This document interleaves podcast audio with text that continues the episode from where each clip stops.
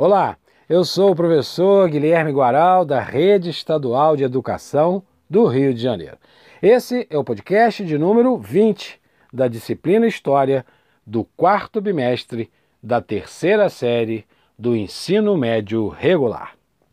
O temor do comunismo criou vários momentos de tensão no continente americano. Um dos episódios mais dramáticos foi a crise dos mísseis em 1962. Em que país do continente americano, aí você pensa, América do Norte, Central e do Sul, foram colocados os mísseis soviéticos mirados para os Estados Unidos? Então quero saber, nessa crise, né, a chamada crise dos mísseis 62, em qual país foram colocados esses mísseis apontados né, para os Estados Unidos? Alternativa A, Cuba. Alternativa B, Panamá, alternativa C, Chile ou alternativa D, México. Cuba, Panamá, Chile ou México. Acertou quem marcou a alternativa? Isso mesmo, alternativa A, Cuba. Cuba está ali, né? Nas portas de Miami, digamos assim, que faz essa divisão, né? Então estão muito próximos, né? Tanto é que muitos que não concordaram e não concordam né, até hoje com, com o regime comunista em Cuba foram para Miami, né? são refugiados em Miami, enfim. Né?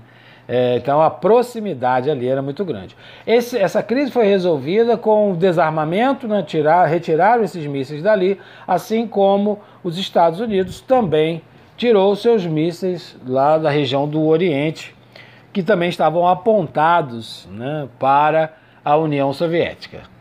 Então, é, essa tensão durante dez dias, a população mundial ficou apavorada, com medo de fato de uma guerra nuclear.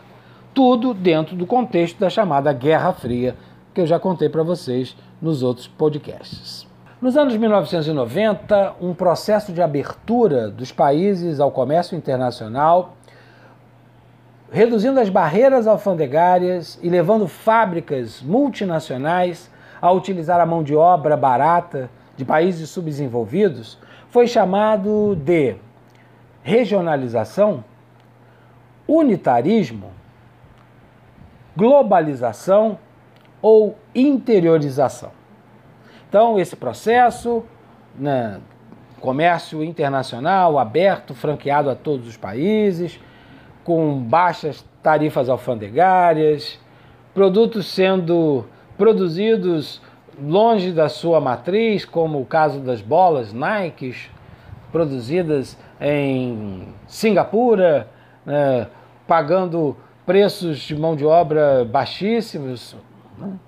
Então, como é que se chamou esse processo? Regionalização, que é a alternativa A, unitarismo, que é a alternativa B, globalização, que é a alternativa C, ou interiorização, que é a alternativa D. Acertou quem marcou a alternativa C, globalização. Esse é o processo que estamos ainda vivendo, né?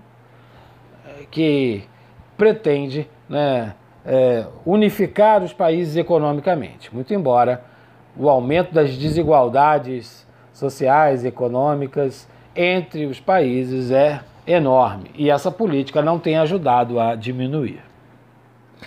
Vamos para a última questão? Isso aí. Última questão. Em que ano foi outorgada a última Constituição brasileira, que foi apelidada de Constituição Cidadã?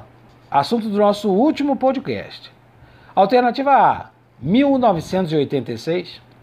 Alternativa B, 1987. Alternativa C, 1988. Ou alternativa D, 1989.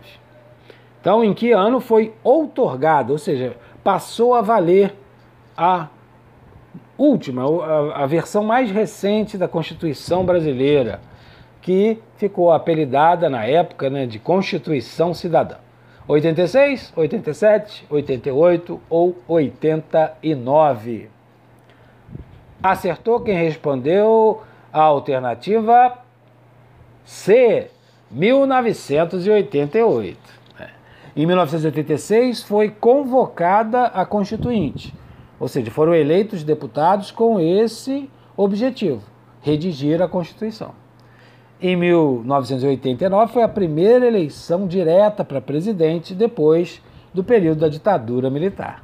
E em 1988, o deputado Ulisses Guimarães, que foi o presidente da Constituinte, ergueu a nova Constituição, que está em vigência até os dias de hoje e é considerada bastante avançada por trazer e debater as questões dos direitos, deveres dos indivíduos brasileiros, dos cidadãos brasileiros. Bem, minha gente, aqui me despeço de vocês, desejando muita sorte, sucesso, que possam ingressar nas universidades. Estaremos aqui torcendo pelo sucesso de vocês, que também é um pouquinho sucesso de nós, professores da Rede Estadual do Rio de Janeiro.